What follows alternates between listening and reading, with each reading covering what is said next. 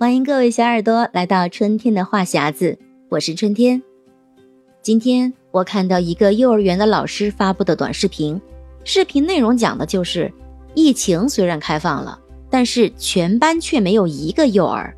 是的，幼儿园的关停潮来到了。可是，幼儿园的关停潮是怎么来的呢？现阶段，我国已经进入了人口的负增长时代。新生儿的减少，最先冲击的就是学前教育，而这所有的一切，在六年前的二零一七年就已经有了征兆。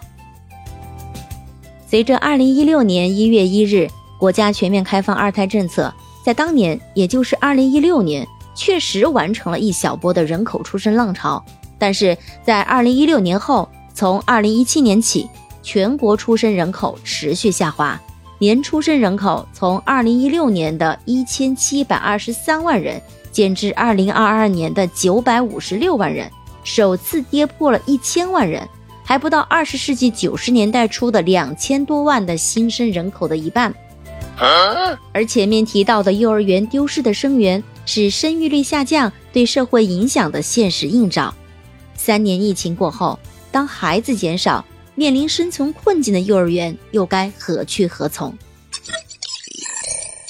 众所周知，我国的爸爸妈妈们对孩子的教育是非常上心的。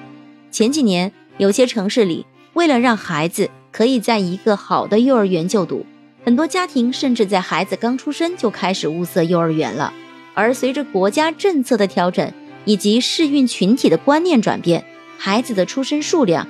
并没有因为政策的调整而发生数量的持续增加，随即而来的是国家加大了宽松的生育政策，在二零二一年五月三十一日开放三胎，符合条件的一对夫妻可以生育三个孩子。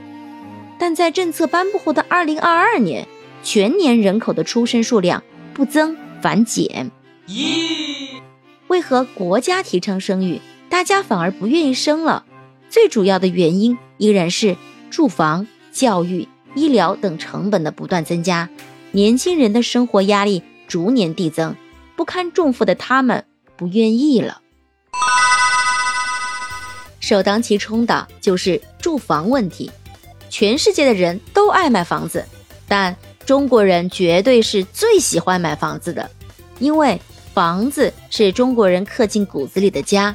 没有了家，就失去了一个很大的生活动力。但随着国家的开放，城市越建越大，越建越好，越来越多的年轻人投身进入了城市工作。但是房价的不断攀升，占据了收入的很大一部分。大部分的年轻人在结婚时购置的婚房，需要倾尽双方父母的全部。然而，这只是房价的一部分。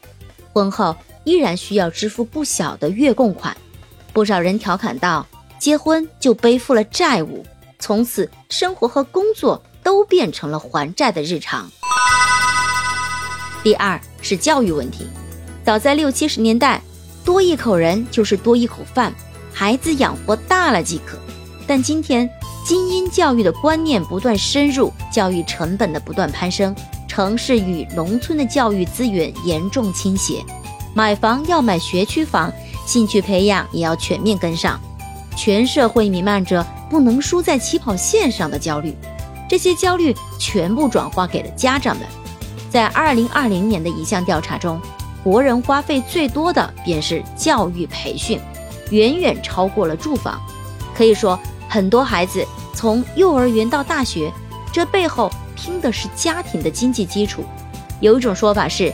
生一个孩子要花四百万，还有很多家长表示说这远远不止四百万，能生一个孩子已经身心疲惫，更不用说两个、三个了。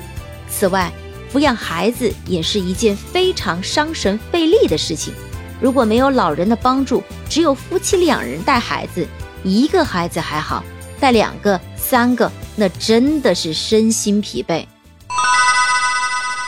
第三。